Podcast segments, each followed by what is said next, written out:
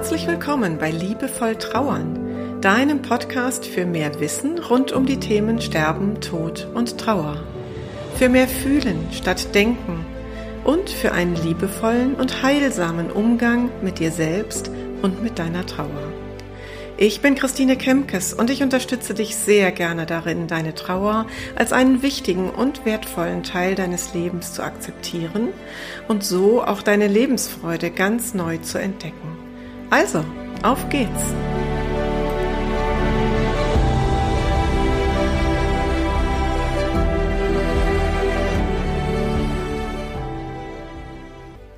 Heute konnte ich mich gar nicht entscheiden, mit welchem Thema ich diese Episode füllen soll. Das liegt daran, dass mich so viele Anfragen erreichen von euch Podcast-Hörerinnen und Hörern, die, ähm, ja, ihr stellt mir Fragen, ihr gebt mir Ideen und Input, äh, wozu ich doch bitte mal etwas sagen soll hier im Podcast. Und dann habe ich ja selber auch noch eigene Ideen oder mir laufen Themen über den Weg durch meine Begleitungen, Themen, die immer wieder ähm, vor meinen Füßen liegen, wo ich denke, oh ja, das wäre bestimmt auch mal für eine breite Hörerschaft interessant. Und so war das heute gar nicht so einfach. Ich habe mich entschieden, zum ersten Mal mit dir Trauer Bullshit Bingo zu spielen. Und zwar werde ich dazu mehrere Folgen machen, immer wieder mal so einstreuen. Und es geht um verletzende Sätze, die viele Trauernde zu hören bekommen und die du vielleicht auch kennst. Und dann stellt sich ja die Frage, wie gehst du denn damit um? Was sagst du denn? Wie, wie reagierst du, wenn Menschen dir einen Satz entgegenwerfen, der dich in deiner Trauer zutiefst verletzt? Und in der heutigen Folge möchte ich einen Satz aussuchen oder ähm, aufgreifen und dann eben genau diese, diese Antwort versuchen zu finden, was du darauf sagen könntest. Aber ich möchte vor allen Dingen auch einen Blick dahin werfen, wo der Satz herkommt. Also mal drauf zu schauen, in welcher Situation auch die Menschen in deinem Umfeld sind, die einen solchen Satz sagen. Und wir nehmen jetzt mal einfach einen von vielen Bullshit-Bingo-Sätzen, den du vielleicht auch kennst. Vielleicht hat schon mal jemand zu dir gesagt, du musst jetzt mal wieder zurück ins Leben kommen. Du darfst dich nicht so einigeln oder vergrab dich nicht so in deiner Trauer, das Leben geht weiter, komm doch mal zurück ins Leben. Also so und in der Art könnte ich mir vorstellen, hast du das auch schon mal zu hören bekommen. Und vielleicht hast du auch gespürt, das verletzt dich mal mehr und mal weniger. Das heißt, Punkt eins ist schon mal, es hängt auch von deiner eigenen Tagesform ab, wie solche verletzenden Sätze auf dich wirken. Es gibt Tage, da kannst du das etwas besser verpacken, da hast du ein etwas dickeres Fell. Und dann gibt es eben diese ganz besonders dünnhäutigen Tage und die dürfen auch sein. Und da bist du dann besonders sensibel. Und schauen wir doch mal hin, zu demjenigen, der einen solchen Satz sagt. Und da möchte ich gerne eine Lanze brechen für die Menschen, die in deinem Umfeld mit dir und mit deiner Trauer umgehen. Ich glaube nämlich, dass niemand solche Sätze bewusst verletzend sagt, sondern sie entstehen meistenteils aus Unsicherheit oder Unwissenheit. Trauer ist in unserer Gesellschaft nach wie vor ein Tabuthema. Es bewegt sich zwar schon viel, es hat sich viel getan in den letzten zwei bis fünf Jahren, würde ich mal sagen. Dennoch gibt es immer noch ein Gros in der Gesellschaft an Menschen, die einfach überhaupt keinen, keine Erfahrung im Umgang mit Trauer haben, die selbst noch keinen schweren Todesfall hatten und die auch in ihrer Kindheit nicht gelernt haben, was man so tun kann, wenn ein geliebter Mensch verstirbt. Und wie es mit der Traurigkeit ist, dass die zum Leben dazu gehört, dass das gar nicht Schlimmes ist, sondern die meisten haben doch in der Kindheit eher gelernt, wegzugucken. Da durften Kinder dann eben nicht zur Trauerfeier mitgehen oder wurden mitgenommen. Oder durften sich nicht mehr verabschieden.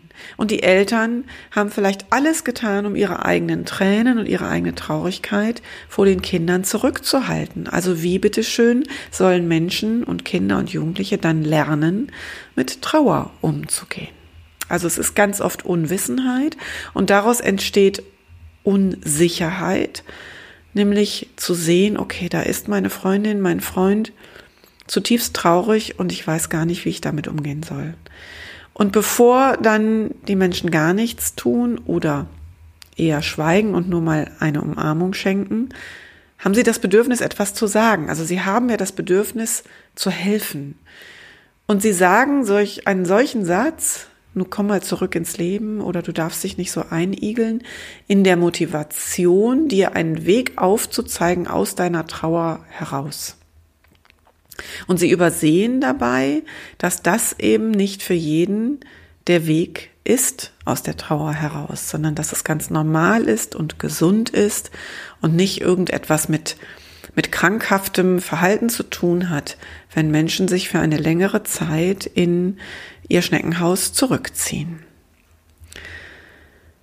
Also insofern glaube ich, gilt es immer nochmal, wenn man solche Sätze hört oder wenn du solche Sätze hörst, sich das immer wieder zu vergegenwärtigen, das sagt derjenige nicht, weil er dich bewusst verletzen möchte. Und ich glaube, das hilft, um zumindest ein bisschen Verständnis dafür zu haben. Und das soll nicht heißen, dass du nicht verletzt sein darfst. Und dann ist ja die Frage, wie kannst du auf einen solchen Satz reagieren? Was kannst du sagen? Und da kommt es zum einen ja wiederum auf deine Tagesform an. Und davon ist auch abhängig, ob du in der Lage bist, überhaupt spontan zu reagieren. Also eine Möglichkeit wäre, spontan erstmal eben nicht zu reagieren, die Situation irgendwie zu übergehen. Dann aber doch verspätet nochmal darauf zurückzukommen. Also eine Möglichkeit wäre ja, am Abend oder am nächsten Tag oder in der Woche drauf nochmal deine Freundin, deinen Freund anzusprechen und zu sagen, du, ich möchte da nochmal gerne drauf zu sprechen kommen. Du hast das letzte Woche so zu mir gesagt. Ich glaube, du hast es echt gut gemeint, aber mich hat das verletzt und ich möchte, dass du weißt, was so ein Satz mit mir macht. Und da bin ich direkt an dem Punkt, der mir da persönlich immer wichtig ist. Ähm, eine Brücke zu bauen und vor allen Dingen das eigene Innere nach außen zu kehren. Also du kannst natürlich den konfrontativen Weg gehen. Du kannst sagen, also auf den Satz, du musst jetzt mal wieder zurück ins Leben, igel dich nicht so ein, kannst du konfrontativ sagen, weißt du, was ich zu tun und zu lassen habe, das entscheide noch immer ich alleine. Dann ist aber eine, eine Brücke irgendwie so ein Stück weit eingerissen. Und stattdessen, glaube ich, ist es wichtig, wenn wir auch vor allen Dingen möchten, dass sich gesellschaftlich im Umgang mit Trauer etwas verändert, dann ist es wichtig auch, dass die Trauernden aussprechen können, was sie empfinden. Also, dass es auch möglich wird, ohne wahnsinnig mutig zu sein, auszusprechen, du weißt du was, das ist eine Idee von dir, aber das entspricht gerade gar nicht meinem Bedürfnis, weil ich habe gerade das Gefühl, ich muss mich komplett neu sortieren. Und dafür brauche ich Zeit und dafür brauche ich Ruhe. Und ich habe gerade das Gefühl, dass mir Menschen, viele Menschen um mich herum gar nicht gut tun. Und wenn ich eins in meiner Trauer gerade lerne, dann ist es, dass ich auf dieses Bedürfnis von mir auch Rücksicht nehmen darf. Und dass ich mir die Zeit für meine Trauer nehme, die ich brauche. Und das ist ja von Mensch zu Mensch ganz unterschiedlich. Wir sind ja alle nun mal ähm, sehr individuell. Da fällt mir wieder der Satz meiner Oma ein, die da sagte, jeder ist anders komisch. Und auch das ist so etwas, was du gut sagen kannst. Du weißt du was, jeder ist da ja ganz anders. Und ähm, das mag dir vielleicht gerade komisch vorkommen. Für mich ist es gerade der Weg, der für mich gangbar ist in meinem Leben, in dem nichts mehr so ist, wie es vorher war. Und ich möchte dir dazu noch eine Geschichte erzählen, die ähm, auch an mich herangetragen wurde, ähm, weil sie gut auch nochmal zu diesem Thema passt. Ähm, was, was bedeutet es für das Umfeld, dass du jetzt in Trauer bist? Mich hat eine Podcast-Hörerin angeschrieben, das war noch im alten Jahr, und die sagte, du, ich habe so einen verletzenden Satz gehört, den möchte ich dir gerne mal schildern, und ich habe gerade keine Idee, wie ich damit umgehen soll. Und der Satz lautete, dass ihre Freundin eben sagte, du, ähm, ich sage jetzt mal Monika, es war ein anderer Name, Monika, ich hätte gerne die alte Monika zurück. Du bist so verändert und ich hätte gerne die alte Monika zurück. Und das verdeutlicht halt nochmal, dass der Verlust, den du erlitten hast mit dem Tod deines geliebten Menschen, weitere Verluste nach sich zieht. Und zwar nicht nur für dich, sondern auch für die anderen in deinem Umfeld. Denn du veränderst dich, auch du verabschiedest dich ein Stück weit von deinem alten Ich, von deiner alten Identität. Hör mal in die Folge drei meines Podcasts rein. Da spreche ich über die sechs Notwendigkeiten in der Trauer. Und eine Notwendigkeit ist es ja, eine neue Identität zu entwickeln. Eine neue Identität als Witwe oder Witwer, als verwaiste Mutter oder verwaister Vater, als ähm, Kind ohne Mutter oder ohne Vater. Und ähm, insofern hast du für dich nach diesem Abschied des geliebten Menschen auch noch den Abschied von einem ja, von einer alten Identität, von einem alten Ich. Und genau das Gleiche erleidet aber dein Umfeld auch. Das heißt, deine beste Freundin, dein bester Freund leidet mit, weil da eben ein Stück Freundschaft verloren geht und sich verändert.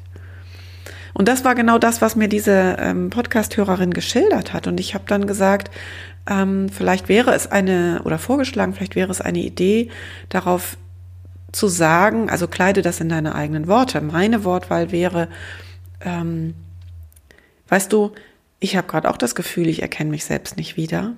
Und ich würde auch sehr gerne in mein altes Leben zurückkehren, aber das geht nicht, weil mein geliebter Mann immer noch tot ist.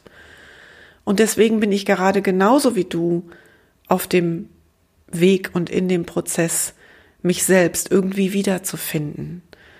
Und ich weiß, dass ich da sehr komisch bin gerade für dich und dass ich dir fremd bin, aber ich bin mir selbst genauso fremd, glaub mir das. Und es wäre ganz toll, wenn wir diesen Weg dennoch gemeinsam gehen könnten. Und sie hat mir in diesem Jahr dann geschrieben, dass es zunächst mal eine längere Funkstille gab zu ihrer Freundin und dann hat sie sich ein Herz gefasst und hat genau dieses Gespräch geführt und es war wie ein Befreiungsschlag weil sie sich auf einmal in den Armen liegen konnten, gemeinsam weinen konnten, gemeinsam um ihre Verluste verschiedenster Art trauern konnten. Und es war, so wie sie eben schrieb, ein Befreiungsschlag.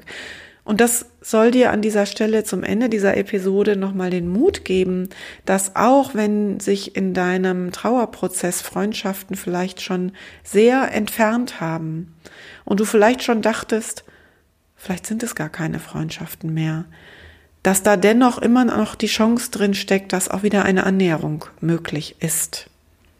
Und da wünsche ich dir einfach den Mut, dass du dein Inneres nach, nach außen kehren kannst und nicht den Vorwurf nach außen formulierst, sondern dein Bedürfnis und deine Situation mit deinen Gefühlen nach außen kehrst. Und ich glaube, da kann der Mensch, der dir gegenüber sitzt, andocken leichter andocken, als wenn er zunächst mal vielleicht mit dem Vorwurf konfrontiert ist, du bist ja gar nicht mehr für dich da, für mich da.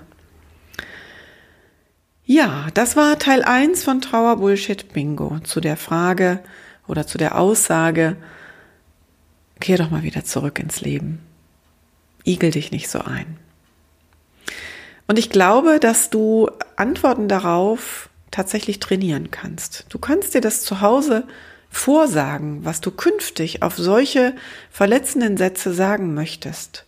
Und dann bist du vielleicht immer mehr in der Lage, auch spontan sehr ruhig zu reagieren. Und wenn das eben nicht möglich ist, dann wähle vielleicht die Variante, verspätet nochmal darauf zurückzukommen. Ich glaube, wir ändern an dieser Situation nur etwas, wenn beide Seiten miteinander ins Gespräch kommen.